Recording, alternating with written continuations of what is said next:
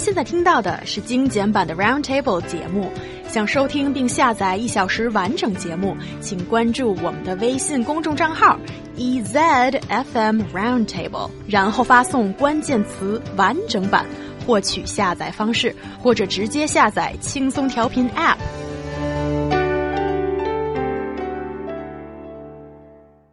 You're listening to a roundtable. Some people are simply a joy to have around.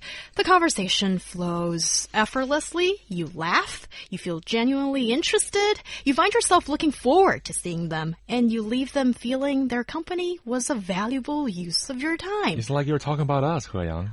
oh yeah, I'm talking about the you guys. The conversation flows and everybody's looking forward to, I hope everybody's looking forward to listen to it. They oh. are. They are. I hope so know they too. There must be some sort of connection between us, but can this connection be forged? What is the recipe of being popular? So, yeah, we want to talk about how can we cultivate into being someone popular? Is that doable? Yeah. Apparently, according to this psychologist Carol Dweck, a person's mindset can come in two flavors, and that is what decide if you're a popular person.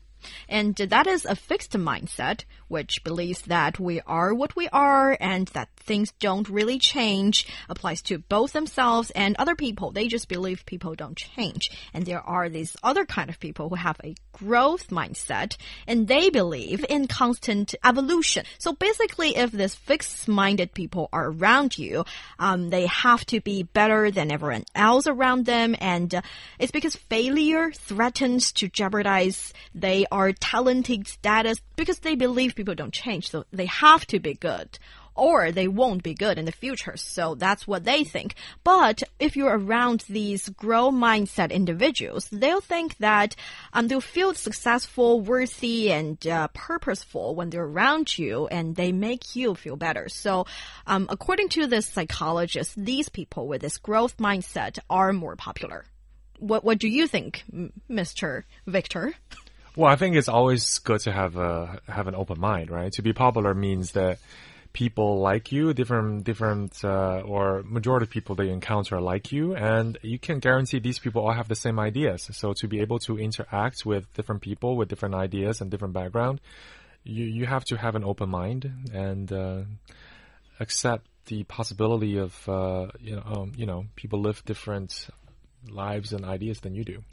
But, you know, the reason I kept saying, according to the psychologist, is because I don't think it's that easy to be a popular person. And um, maybe there is a way, but it's a long way, and you have to find what suits you the most, what makes you popular. It's not like a standard recipe, or it's not something that you can teach every single individual and make them the same, and it's harder than that. I would say the term popular is a bit limiting. Maybe we should change it to a genuine person, a caring person, a kind person. I feel like these are the qualities that would naturally translate into popularity with the people that you interact with. You, because, you know, if you're kind and uh, genuine and you care about the people around you, it, it doesn't really matter what, what, what, ideas you have or not. You can be as different, as creative, as whatever as, as you want, but to have compassion towards your fellow men or women and I think that's a important quality. Yeah, let's limit the area a little bit because I because I uh, studied at in China and high school, everything. So, what's the experience out there? What's the experience for high school kids? Outside the world in America or in UK. Is that the same? Do you? Okay, it's really interesting that Victor, when you hold that argument, nobody can say no, right? That's right. when you're a good, kind person, can you not be popular? Well, yeah, in American and UK high schools.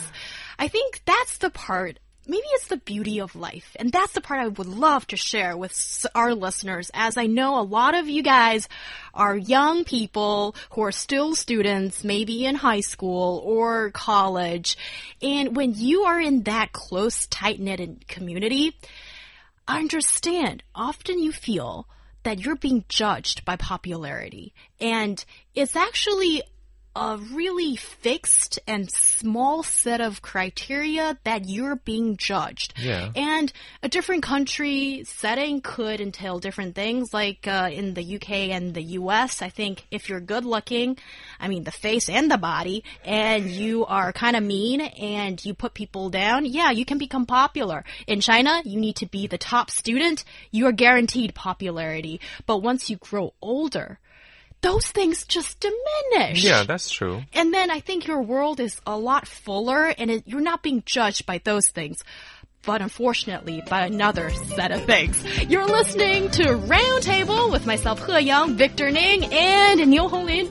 That's it for today. Thank you so much for your company. Have a wonderful day, everybody. Bye bye. Bye bye.